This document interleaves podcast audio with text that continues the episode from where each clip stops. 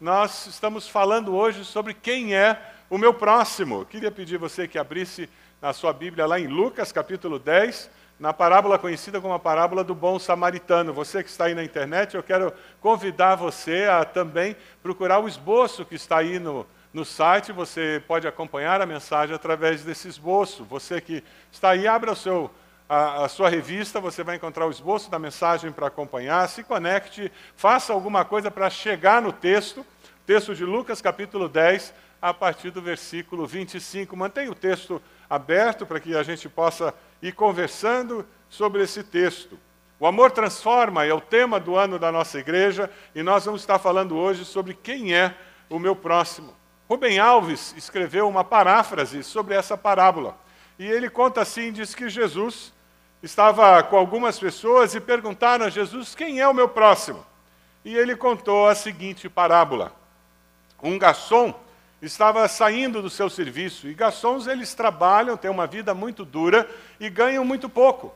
E ele saiu do seu trabalho no final daquela madrugada, quase no amanhecer do dia, e voltando para casa, caminhando por uma rua deserta, ele foi abordado por dois indivíduos com uma arma na mão.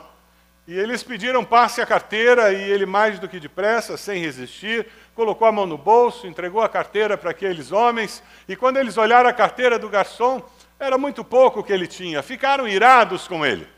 A consequência disso é que eles começaram a agredi-lo com palavras, com socos, e aquele garçom acabou no chão, ensanguentado, desacordado, muito machucado. E os assaltantes foram embora. O dia começou a amanhecer e de repente um carro se aproxima, tem um padre dentro do carro, e aquele padre, olhando aquele homem atirado no chão, se compadece, para o seu carro, vem até ele, olha para aquele homem e diz: Ah, isso que acontece. Os homens sofrem e o sofrimento do ser humano é uma coisa de lastimar. Você está sofrendo a consequência da dor que existe na natureza humana, mas Jesus sofreu muito mais do que você. Eu te abençoo, meu filho. Eu lamento que você tenha que sofrer tanto. Levantou-se, foi embora para rezar a sua missa, com um coração feliz por ter dado alguma palavra de conforto para aquele homem que estava em tanto sofrimento. Algum tempo passou e um outro carro chega até ali, e dessa feita é um pastor evangélico e ele vê aquele homem atirado no chão, ele para o seu carro, desce, observa aquele homem ali quase tentando se levantar e o pastor se abaixa, olha para aquele homem e diz: Você está sofrendo as consequências do seu pecado. Você precisa se arrepender. Se você não se arrepender dos seus pecados, você vai queimar no inferno. Você se arrepende dos seus pecados, e busca a Deus, e aquele homem cheio de dor, ele solta um grunhido, e aquele pastor entende que aquele grunhido é uma resposta positiva de que aquele homem queria acertar sua vida com Deus. E ele dá um grito de aleluia, se levanta, vai para o seu carro, vai para vigília matinal de oração que tem na sua igreja e compartilha o fato de que ele, graças a Deus, conseguiu cor vermelha, que desce do carro, vai até aquele homem, se compadece da sua situação, pega-o no colo, coloca-o no banco traseiro do seu carro, dirige até o hospital mais perto, entrega-o no pronto-socorro. Enquanto o médico e os enfermeiros estão atendendo aquele homem, ele põe a mão no bolso, tira todo o dinheiro que ele tem e enfia no bolso daquele homem e vai embora. Quando Jesus termina de contar essa história, ele olha para aqueles religiosos ao seu redor e eles estão olhando com ódio para ele. E ele pergunta: Quem foi o próximo do homem ferido? Quem foi o próximo do homem que estava ferido na rua? Jesus, quando conta a parábola conhecida como parábola do bom samaritano, ele conta essa parábola para tirar os seus ouvintes da zona de conforto. Para os judeus religiosos, ouvir que um samaritano é que estava certo e que fez o que era certo, isso era tirá-los da zona de conforto. Como talvez tenha sido para você ouvir que foi um travesti com os lábios pintados que fez a coisa certa naquela manhã. Quem é o meu próximo?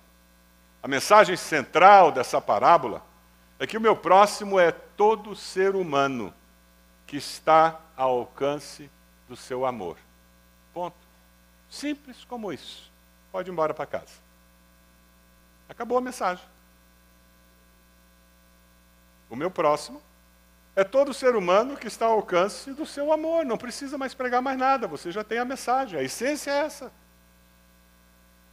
Na realidade, o que Jesus queria passar era isso. Se nós somos igreja de Cristo, se nós queremos impactar a sociedade, se nós queremos ser relevantes nesse mundo moderno e no mundo que virá, se nós queremos ser relevantes daqui a 50 anos, nós temos que entender que o nosso próximo é aquela pessoa que está próxima de nós. E nós temos que olhar para ela com um olhar de amor como Deus a olha. Quando nós falamos sobre eu mais um e colocamos nos nossos outdoor, colocamos em tudo que nós temos na nossa igreja, é porque nós queremos despertar em nós esse olhar do eu mais um e para que nós olhemos para o próximo como mais uma pessoa que é semelhante a mim, criado à imagem e semelhança de Deus. Nós só podemos pensar num amor que transforma quando esse amor alcança as pessoas e faz uma diferença na vida dessas pessoas. É por isso que a visão da nossa igreja fala sobre transformação integral do ser humano. Vamos ler juntos a visão da, da nossa igreja? Vamos lá? Na dependência, ser reconhecido como uma igreja que promove a transformação integral do ser humano. A missão da nossa igreja complementa dizendo ser uma igreja acolhedora, discipuladora, multiplicadora, que na dependência de Deus promove a transformação integral de pessoas, sociedades e povos. É assim que nós construímos tudo que existe dentro dessa igreja. Nós entendemos que nós não estamos aqui simplesmente para brincar de igreja. Deus nos colocou com um propósito, com uma razão. Quando nós começamos a refletir nessa parábola, nós temos que entender que Deus tem uma missão para cada um de nós.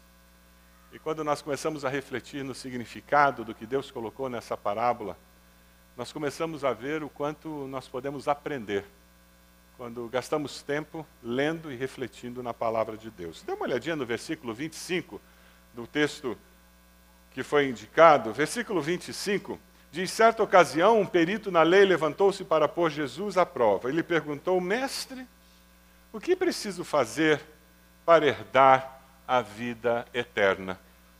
Pergunta a pessoa do lado: Você já teve que trabalhar ou conviver com uma pessoa falsa? Pergunta a pessoa do lado. Já teve que trabalhar ou conviver com uma pessoa falsa, fingida? É fácil fazer isso? É complicado, não é? É muito difícil. Esse homem que veio falar com Jesus era falso mestre. Ele não tinha Jesus como mestre. Ele não respeitava Jesus nessa posição. Quando você pensa em relacionamentos interpessoais, quando você olha para o seu próximo, uma das coisas mais importantes que precisa existir é sinceridade. O grito que o próximo apresenta a todos nós é o grito: seja sincero comigo agora, por favor. A sociedade moderna anseia por encontrar pessoas sinceras. O seu vizinho que mora no apartamento do lado, na casa do lado, ele busca alguém com quem ele possa ter um relacionamento de sinceridade. Alguém confiável. Aquele colega de trabalho, de faculdade, de escola, ele procura alguém que seja confiável. Aquele homem chegou para Jesus com uma atitude falsa e Jesus percebeu, veja o versículo 26.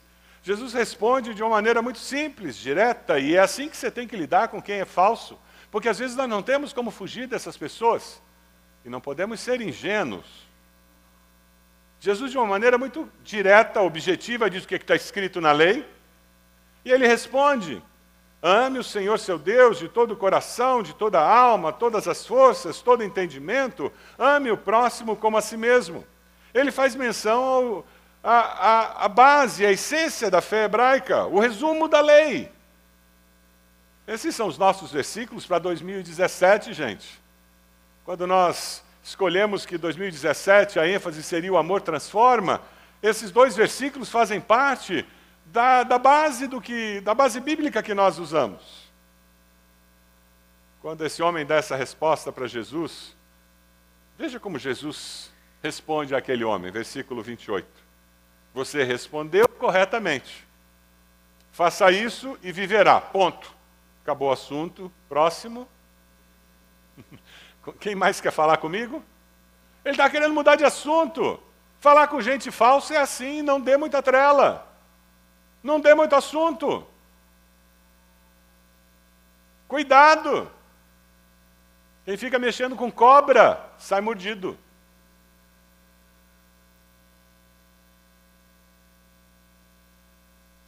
O doutor da lei tinha um grande problema. Ele tinha a teologia correta, mas ele não vivia conforme a teologia dele. Ele tinha a doutrina certa, mas ele não tinha a praxis correta. Ele tinha as respostas certas, mas ele não tinha a vida correta. Conhece gente assim? Que é bom de discurso e péssimo de vida? É um cristão de fala, mas não é um cristão na prática? Conhece gente assim? Quem sabe você é um desses. Que é bom de discurso, é bom de conversa, mas na hora gado, vamos ver, quando alguém te fecha no trânsito, quando alguém pisa no seu calo, o que aparece não tem nada de cristão, é mais de demônio mesmo. Aquele homem tinha um problema seríssimo na sua vida, que era atitude, era prática. Você tem essa atitude com relação à vida? Aquele homem, ele olha para Jesus no versículo 29, querendo se justificar, ele diz: Ah, Jesus, mas quem é o meu próximo? E é sempre assim. Quem não quer mudar de vida, sempre arruma uma desculpa. E sempre coloca uma pergunta, e sempre coloca uma barreira. Ele pergunta para colocar uma barreira entre ele e a solução, entre ele e Deus. Você conhece gente que, quando você começa a falar sobre Deus, ele sempre diz: Ah, mas e os índios da Amazônia? Como que eu tenho que aceitar Jesus? E os índios, como vão conhecer? Porque eles nunca ouviram. Mas você não é índio. Mas eles sempre colocam: Ah, mas aquelas. São pessoas que caem em perguntas clássicas que eles não querem encontrar respostas, eles querem usar essas perguntas como barreiras para que Deus não chegue no coração delas. É por isso que elas nunca encontrarão respostas para essas perguntas. Um amigo meu que é professor de faculdade federal, eu encontrei com ele, falei de Jesus, e ele apresentou os budistas, ele apresentou os hinduístas, ele apresentou a multidão que vive na China, eu expliquei, todo arrazoado, filosófico, apologético, de como a gente entende, como Deus se revela, revelação natural, toda aquela prosopopeia. Acabou a conversa. Dez anos depois, levou dez anos. Nós não nos vimos por dez anos. Dez anos depois, oh, um abraço, que legal, tal. Na varanda do apartamento dele, aquela beleza. Ele mora na beira da praia. A conversa acabou indo na direção de Jesus, de fé. Você não vai acreditar as perguntas que ele começou a fazer de novo. Quando ele fez a segunda pergunta, eu olhei para a cara dele e disse: Dez anos e você não andou um passo para frente. Ele tinha terminado o doutorado naquela época, estava falando em pós-doutorado, e não tinha dado um passo na frente com relação a Deus. É porque ele não queria dar um passo na frente. Eu olhei para ele e disse: Cosado, na área técnica você andou a beça. Você não tinha mestrado, não tinha doutorado e está falando em pós-doutorado agora. Mas na fé você não deu um passo na frente. Sabe por quê? Porque você não quer. A Bíblia é muito clara, ela diz: clame a mim, eu responderei, Responderei lhe direi coisas grandiosas, insondáveis que você não conhece. Quem busca, encontra. Amém? Se você tem dúvidas, pergunte a Deus. Deus não tem medo das suas dúvidas. Deus não tem medo das suas perguntas. Sabe por quê? Ele tem todas as respostas. Deus sabe todas as coisas. Não se iluda. Deus sabe as dúvidas que você tem e ele não treme na base. Agora, não se iluda. Deus sabe se você é sincero ou não. Se de fato essas dúvidas são desculpas para não crer, ou se de fato essas dúvidas são perguntas existenciais necessárias para que você creia. E com Deus, ninguém brinca. Ele não vai ser marionete. Deus responde às nossas orações. Agora, aquele homem não queria respostas. Quando Jesus conta a parábola, ele olha para todo mundo e diz: Agora eu tenho uma pergunta que eu posso usar para ensinar alguma coisa para todo mundo aqui. E ele conta a parábola. Quatro personagens, dois religiosos, um impuro samaritano e uma pessoa que viajava. 27 quilômetros de estrada perigosa, sinuosa, em que assalto era a coisa mais comum que acontecia. Todo mundo tinha medo de viajar naquela estrada. Até hoje é uma estrada muito perigosa.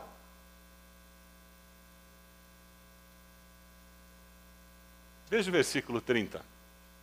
No versículo 30 você vai encontrar uma das necessidades básicas de todo ser humano. Você vai encontrar o grito do próximo dizendo: Alguém me proteja agora, por favor. Em resposta, disse Jesus: Um homem descia de Jerusalém para Jericó quando caiu nas mãos de assaltantes. Esses lhe tiraram as roupas, espancaram-no e se foram, deixando quase morto. Não parece noticiário, não parece o da Atena? Parece noticiário das seis.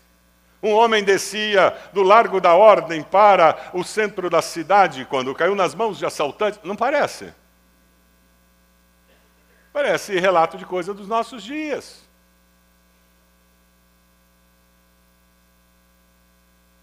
Eu comecei a fuçar índice de criminalidade. A ONU colocou o Brasil em 16º lugar no ranking mundial da violência. 16º. É, tem 15 países que são piores que o nosso. Uhum. Cerca de 10% dos assassinatos ocorridos no mundo aconteceram em território brasileiro.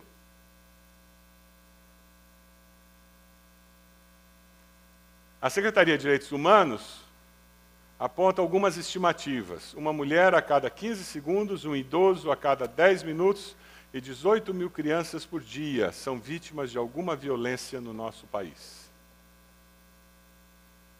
Uma mulher a cada 15 segundos. 1, 2, 3, 4, 5, 6, 7, 8, 9, 10, 11, 12, 13, 14, 15. Uma mulher sofreu violência no nosso país agora. 4, 5, 6, 7, 8, 9, 10, 11, 12, 13, 14, 15. Outra. 4, 5, 6, 7, 8, 9, 10, 11, 12, 13, 14, 15. A terceira. E assim vai o dia inteiro.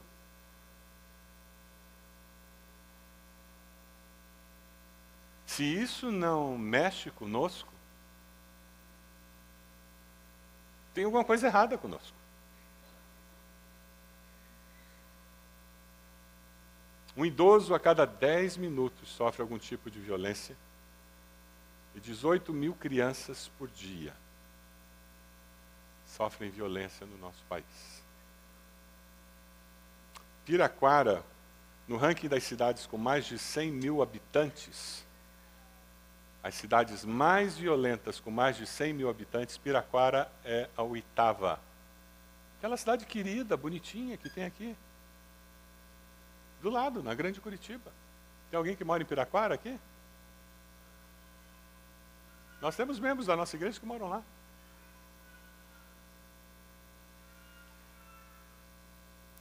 Quando você vê esse quadro mundial e esse quadro no Brasil de violência, e a gente escuta tanto sobre os problemas de segurança, já teve o centésimo primeiro policial morto no Rio de Janeiro.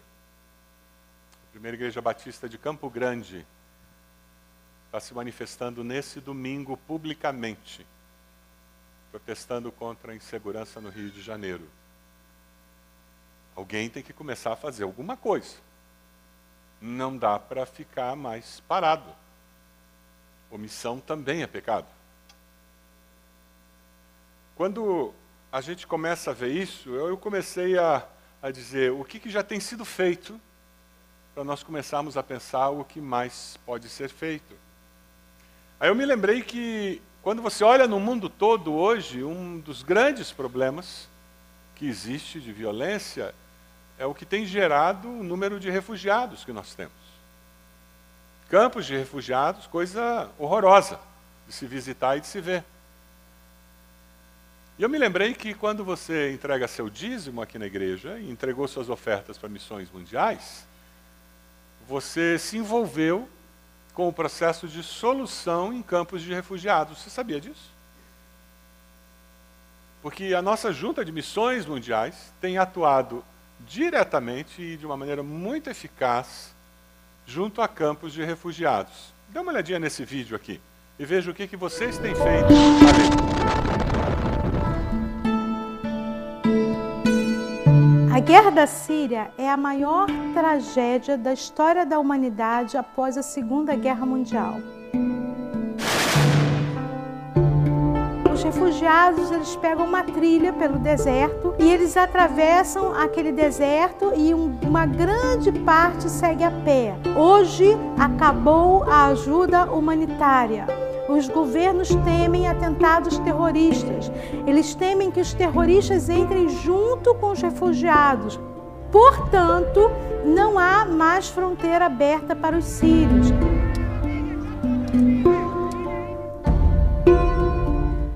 Levar esperança para um povo que não tem nada, para um povo que não tem país, para um povo que não tem trabalho, para um povo que não tem casa, não tem dinheiro, não tem abrigo, não tem Cristo. Como levar esperança?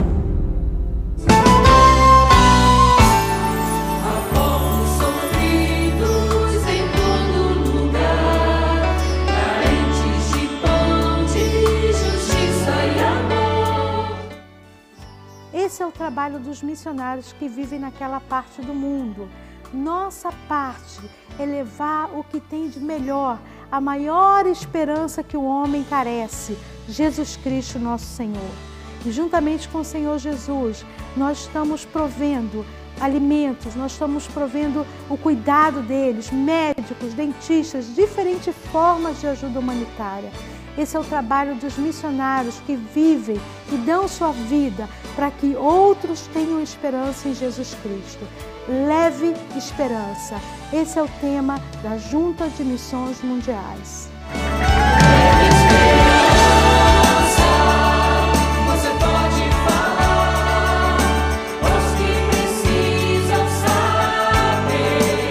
No meio dessas histórias, é, eu escutei algumas, como por exemplo uma mulher que o marido dela foi decapitado e ela, juntamente com a família, um irmão que era paralítico, arrastou todo mundo pelo deserto, os dois filhos, a, os pais que eram idosos, e por uma trilha de horror, onde você corre risco de morte. E ela chegou no local onde estávamos e ninguém deu assistência para ela, exceto os missionários. Ela disse que ela odiava cristão, que ela pensava que se um dia encontrasse um cristão, mudaria até mesmo de calçada quando encontrasse um cristão. Acontece que quando ela viu nosso amor por ela, nossa assistência, nosso cuidado, a pregação do Evangelho, ela abriu o coração dela e entregou a vida dela a Jesus Cristo. E eles têm aceitado o Senhor, têm entregue a vida para Jesus E nós, para estarmos é, continuando esse trabalho, nós carecemos das orações de vocês. Carecemos que vocês olhem para essa parte do mundo com compaixão e o Senhor toque o coração de vocês para entender que essa obra tem que continuar. Então, as ofertas, as orações fazem muita diferença para nós que estamos lá. Que Deus abençoe vocês e nós aguardamos a visita de vocês, se assim o Senhor permitir.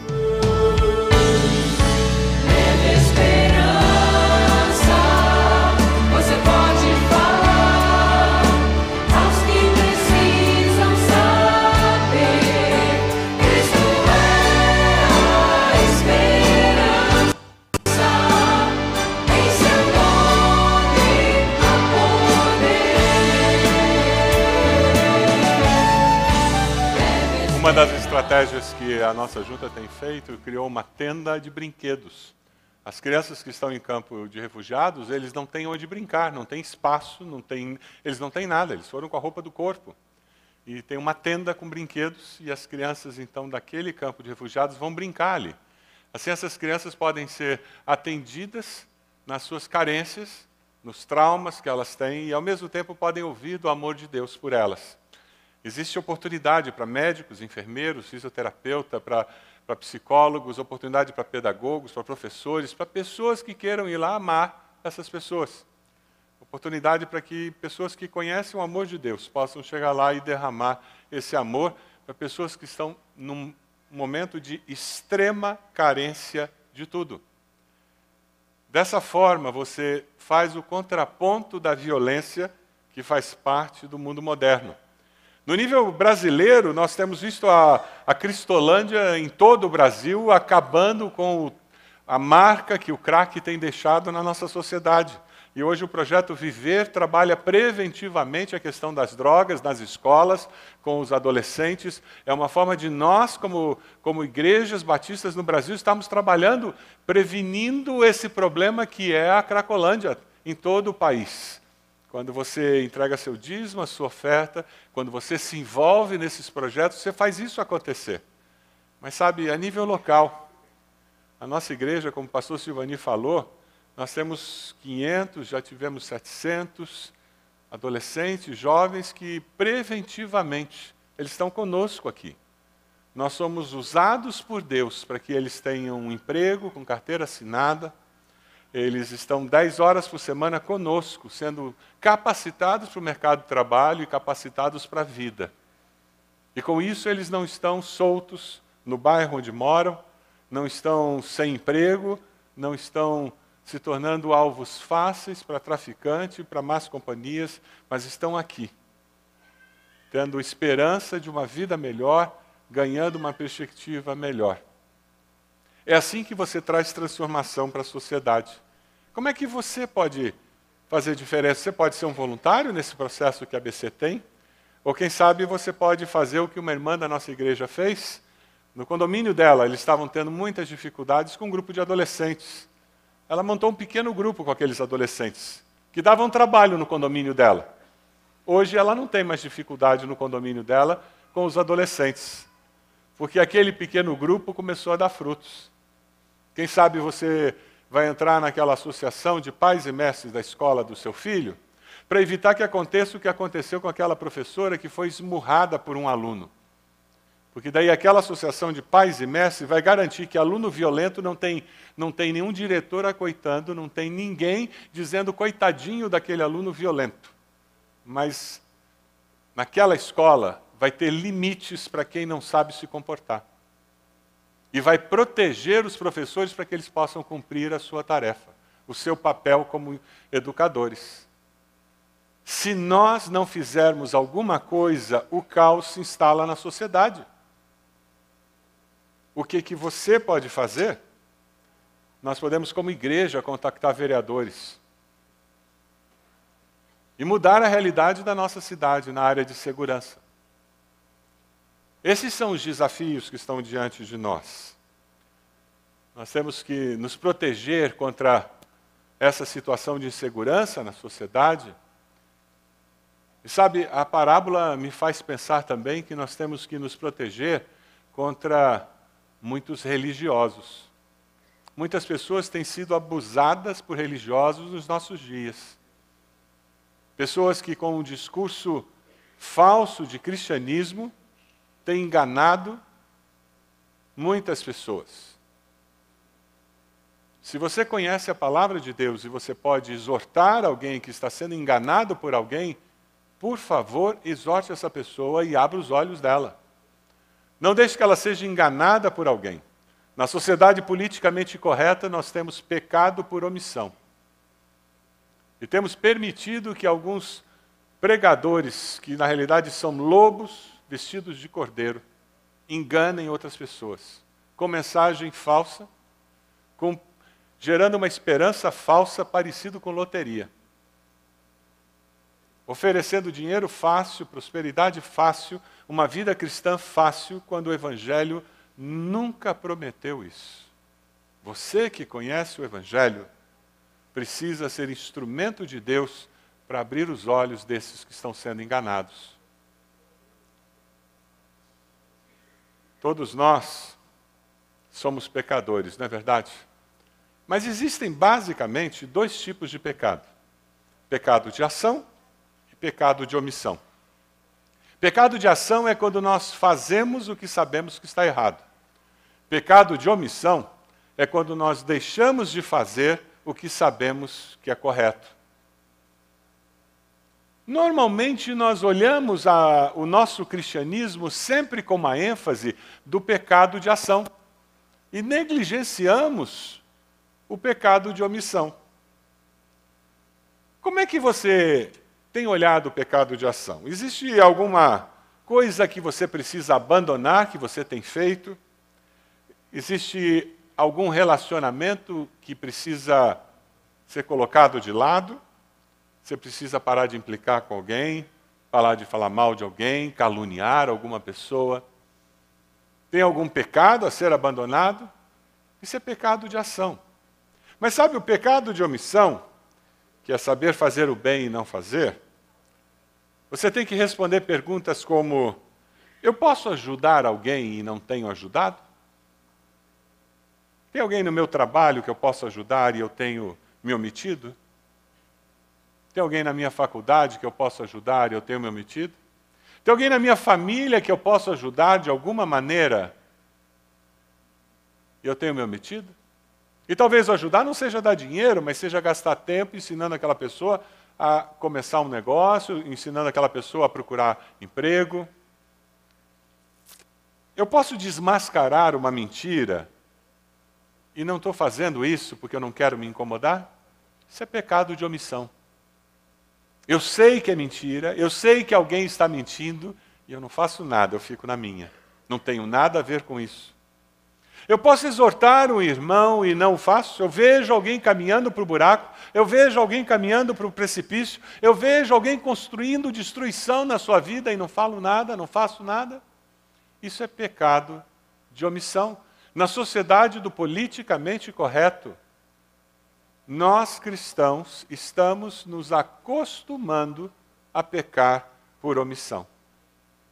O desafio de hoje é você olhar para dentro de si e dizer: Deus, eu tenho pecado por ação, eu tenho pecado por omissão. Esse texto nós vamos continuar estudando hoje à noite. Hoje à noite nós vamos ouvir o grito do próximo quando ele diz: Me aceite como eu sou agora. Que esse é um dos pedidos que o próximo faz. O outro pedido que ele faz é: alguém me ajude a cuidar das minhas feridas, porque o próximo tem feridas.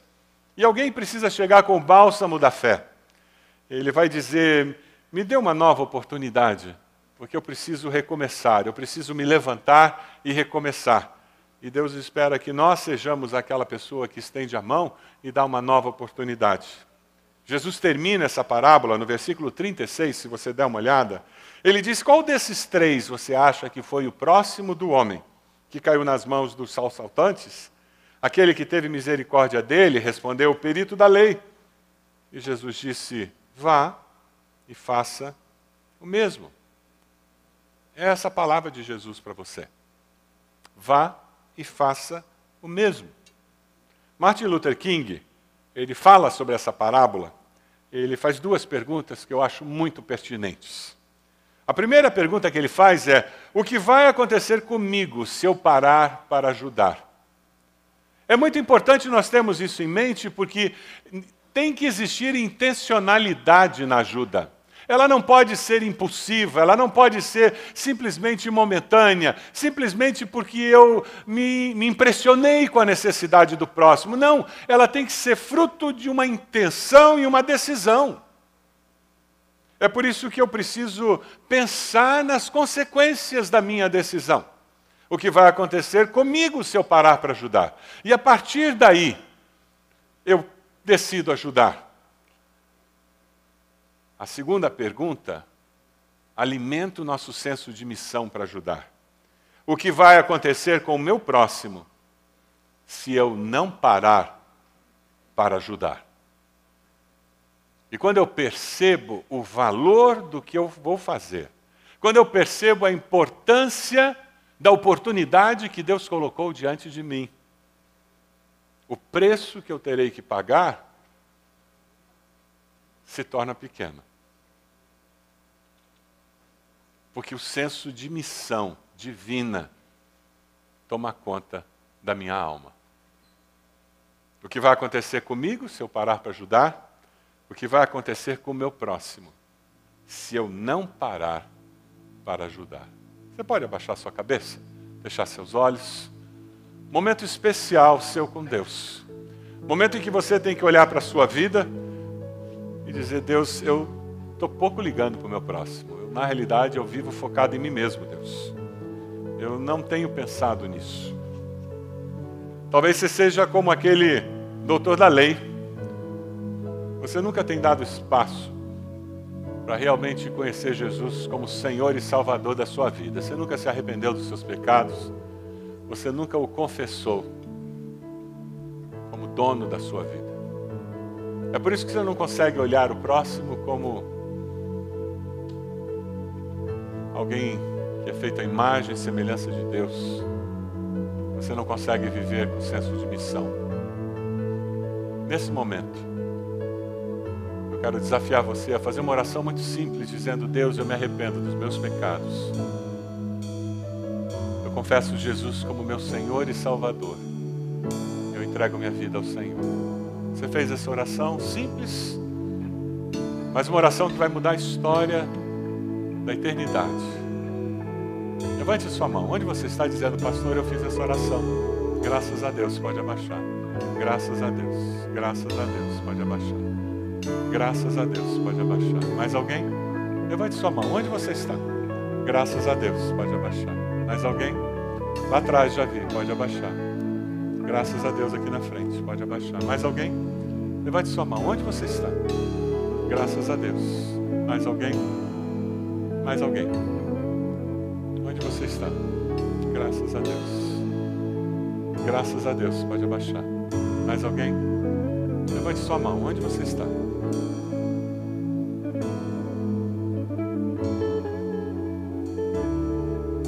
Momento especial para você olhar para dentro e, quem sabe, confessar um pecado de ação ou um pecado de omissão.